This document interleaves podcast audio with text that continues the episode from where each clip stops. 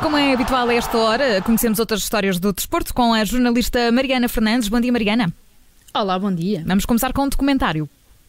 Sim, com uma história que também serve como a sugestão, não é? Sabemos que normalmente os documentários no mundo do futebol são sobre jogadores, sobre equipas, já vimos isso com o Cristiano Ronaldo, com o Sérgio Ramos, o documentário de Neymar está prestes a sair, também já vimos as séries sobre o Tottenham, o Manchester City ou o Juventus. Algo mais raro, porém, é ver um documentário sobre um único treinador, mas é exatamente isso que vai estrear já no próximo dia 26 de janeiro, entre seis episódios de 40 minutos sobre a vida e obra de Diego Simeone o treinador argentino do Atlético Madrid. Bom, eh, documentários de, de desporto não são propriamente o meu forte, mas, mas este mostra exclusivamente a carreira de treinador, Mariana. Não, o documentário puxa a fita do tempo um bocadinho atrás para recordar também a carreira de jogador de Simeone, principalmente a época 95-96, em que foi campeão espanhol com o Atlético de Madrid, que depois viria então a treinar. Dá muita importância àquilo que ficou conhecido como o cholismo, isto porque uh, Diego Simeone na Argentina, enquanto era jogador, era conhecido como El Cholo, portanto era a sua alcunha, uhum. e a partir do momento em que se tornou treinador, passou a ter esta filosofia, este cholismo, um conjunto de valores que foi construindo, aprimorando ao longo dos anos e que hoje em dia é uma marca de água absoluta. O documentário que se chama Simeone Viver Jogo a Jogo debruça sobretudo sobre a época 2020-2021, portanto a, época desportiva, a última época desportiva, mas conta com os, os testemunhos de nomes como Cristiano Ronaldo, David Beckham, Leo Messi, Mourinho e Guardiola, entre muitos outros, para explicar quem é então Diego Simeone. As aparições mais importantes, contudo, são as dos filhos do treinador, Giovanni e Gianluca, ambos jogadores de futebol que revelam para além além do antigo jogador e, antigo, e agora treinador, quem é este pai Simeone. Bom, imagino também para assinalar os 10 anos de Simeone à frente do, do Atlético de Madrid. Fez há pouco tempo, Sim, é, claro que sim. Apesar das coisas não estarem a correr propriamente bem uh, nesta altura, mas sim. E passamos para o ténis. Sim, para uma frase que marcou o dia de ontem, que continua a ser notícia hoje e que vai continuar a ecoar, pelo menos no universo do ténis, Benoit Paire, tenista francês, recorreu ao Twitter para dizer que voltou a testar positivo à Covid-19, que já testou positivo 250 vezes e que não aguenta mais lidar com a pandemia e com as restrições.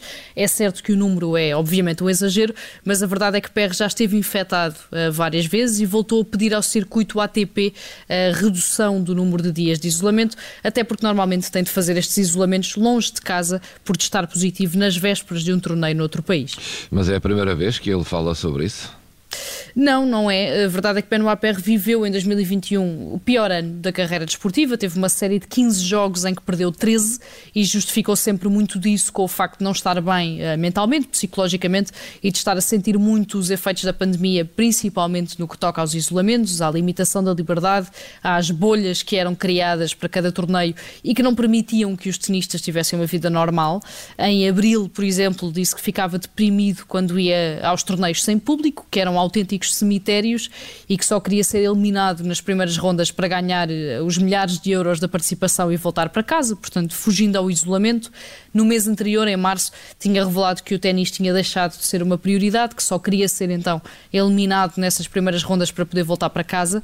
Benoit Paire tem 32 anos, nunca passou sequer da quarta ronda de um grande slam e a verdade é que parece cada vez mais que não vai eh, prolongar a carreira de tenista durante muito mais tempo. Sim, as coisas não parecem, não parecem muito fáceis. Bom, Mariana, não estivéssemos nós a terminar o ano, não é? Vamos terminar estas outras histórias do desporto com uma retrospectiva.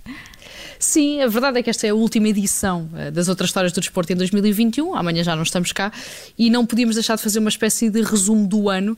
2021 trouxe-nos um campeonato da Europa que tinha ficado adiado, uns Jogos Olímpicos que tinham ficado adiados, trouxe-nos o regresso dos adeptos aos estádios e o fim do jejum de 19 anos uh, do Sporting, trouxe-nos a coragem de Simone Biles em Tóquio, os heróis de futsal que foram campeões do mundo, a melhor participação olímpica portuguesa com Pichard, Jorge Fonseca, Mamona, Pimenta e ainda uma reta de final de ano em que Max Verstappen fez história na Fórmula 1. Trouxe-nos tudo isso, mas também nos levou muita coisa. Ele levou-nos Neno, Gerd Müller, Frank Williams, Tengarrinha, Alex Apolinário e Alfredo Quintana, entre muitos outros. Falámos de tudo isso e muito mais aqui. E é caso para dizer que para o ano, que é como quem diz já na próxima segunda-feira, uhum. cá estaremos para falar daquelas que são então as outras histórias do desporto. É isso mesmo, com a Mariana Fernandes. Mariana, bom ano para ti e até 2022. Obrigada. Um bom, bom ano, ano para todos Mariana. vocês e até 2022. Obrigada.